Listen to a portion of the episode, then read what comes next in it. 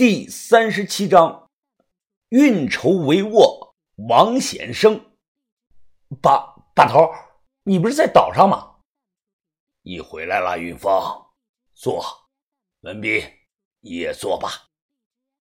今天风和日丽，码头这里啊，不少大人领着小孩在玩耍，到处都是一片祥和的模样。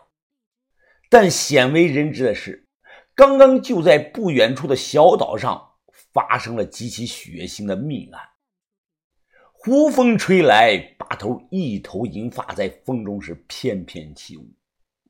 这一幕呢，顿时吸引了好几个散步的老太太的目光，其中就有个戴着墨镜、手拿相机的老太太。这个老太太像是大城市来千岛湖旅游的，她过来笑着说：“啊，想请把头给自己拍两张照片。”于哥呢？挤眉弄眼，把头却委婉的谢绝了人家，说自己不会用相机。老太太随后便走了。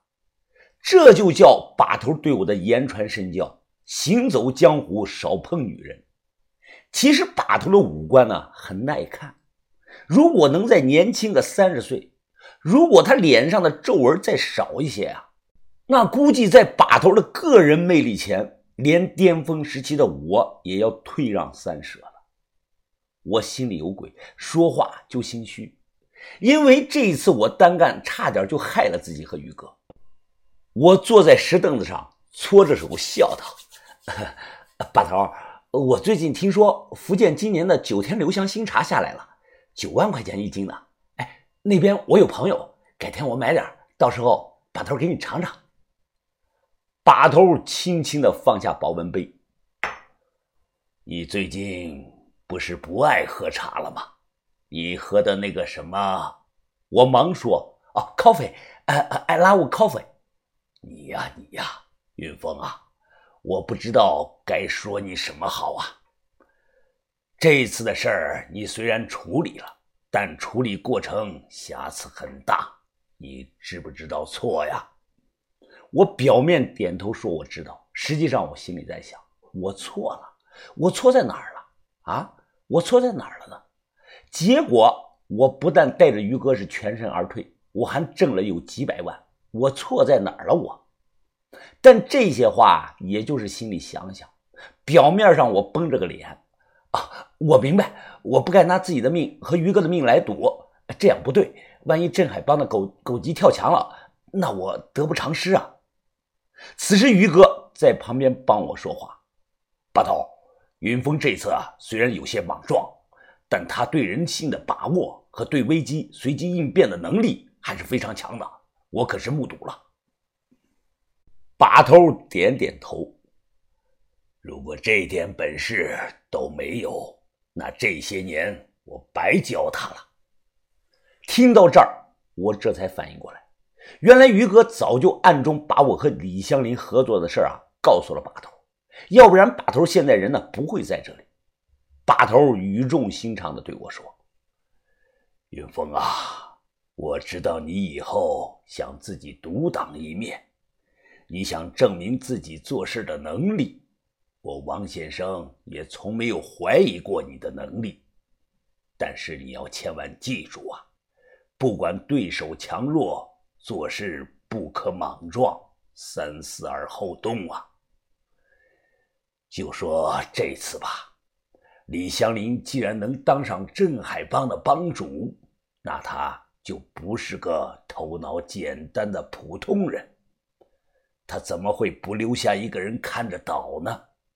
如果你细心点儿，提前猜到他在岛上设了埋伏，那你可以将计就计，以银子为诱饵来做场局，让他们先内乱。然后自相残杀，最后你再出面坐收渔翁之利呀！我听的是不住的点头啊！啊，是啊，把头，你这个办法更好。把头摇了摇头，哎，这不是我的办法，我只是在帮你分析局面。所谓审时度势，随机应变，藏身必芒，以人之奇呀！云峰啊，如果让我来对付宁波人，这些人死都不知道自己是怎么死的。以人为奇。当初我被关在精神病院呢，小报童诸葛青也说过一模一样的四个字。晚上没有休息，我顿时打了个哈欠，太困了。现在啊，就想洗个澡睡觉。把头教我以人为奇，这就好比让一个初中生呢去研究大学的奥数，纯属瞎玩。同时，我也不想学，完全没有兴趣，因为我觉得每个人以后的人生道路啊都是不一样的，条条大路通罗马。将来就算我向云峰不以人为奇，那我也能胜天半子。啊，对了，把头，刚才我看到有条船，船上有四个人。那是你找的人吧？是，那几个人是我从四川叫来的朋友，他们都是袍哥会的高手。一旦岛上情况失控，那几个人就会出手救下你。我去，不是吧，把头？难道那几个袍哥会的人能千里之外取敌人的首级呀？把头笑着看着我，哈哈哈哈，差不多吧。我顿时眼眶有些湿润了，这就好比新手学这个溜冰，我在学习，把头不打扰，而是就在旁边专心的护着我别摔倒，这怎么能让我不敢动呢？袍哥会历史悠久，比较神秘。我作为一个八零后出生的年轻人呢，对他们了解不多，但也知道一些。万事一当头，不服咱就干。袍哥会的爷们儿从不拉稀带摆的。按照过去老一辈读书人的解释说，袍哥即烧香结盟之党会人也，流于匪类者，插血为盟，同仇敌忾也。或曰袍人，又名帽顶。袍哥分为两种，一种叫清水袍哥，这类袍哥大都是官绅子弟，脚踏黑白两路，动文不动武；还有一种叫混水袍哥。在过去啊，个个都是有高强武艺的绿林的人士。说个有名的事儿吧，抗日战争时期，四川地区军阀组织混乱，那个时候商队们被军阀兵啊抢的是痛不欲生，于是这些商队的头头呢就联合起来出了笔钱，请袍哥会出面帮忙，效果是立竿见影。袍哥会直接在地图上画了一条商道，凡是在这条商道上路过的商队啊，各界军阀全要给面子。本地军阀会怕袍哥吗？当然不怕，但他们怕麻烦，因为袍哥会里有很多的高手是来无影去无踪，能上房揭瓦，杀人于睡梦中。我跟了把头这么多年了。还是摸不准把头在江湖上的人脉网到底有多深。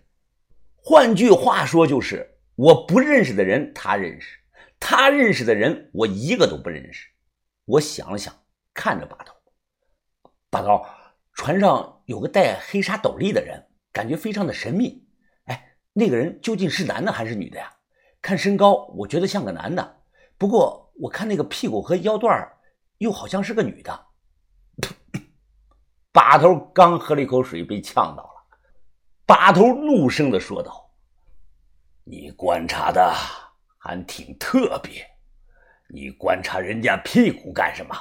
是男的，是女的，很重要吗？”“ 不重要，把头，我就是好奇，随便问问。你要是不想告诉我就算了。”“哼，这这话要是让那个人听到了。”恐怕现在你人头离家了。”于哥这个时候说道。“八头，这些银子到手了，咱们是不是应该赶快变现，换成钱？”把头点点头。文斌说的不错，云峰，你这两天物色个合适的买家，让两分利出去，尽快的把东西换成现金。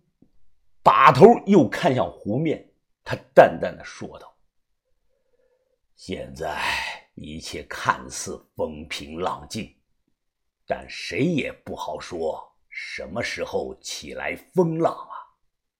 于哥反问：“要是起了风浪了，咱们的船怎么办呀？”把头想了想，面无表情的跟我和于哥说了八个字：“轻装简行，乘风破浪。”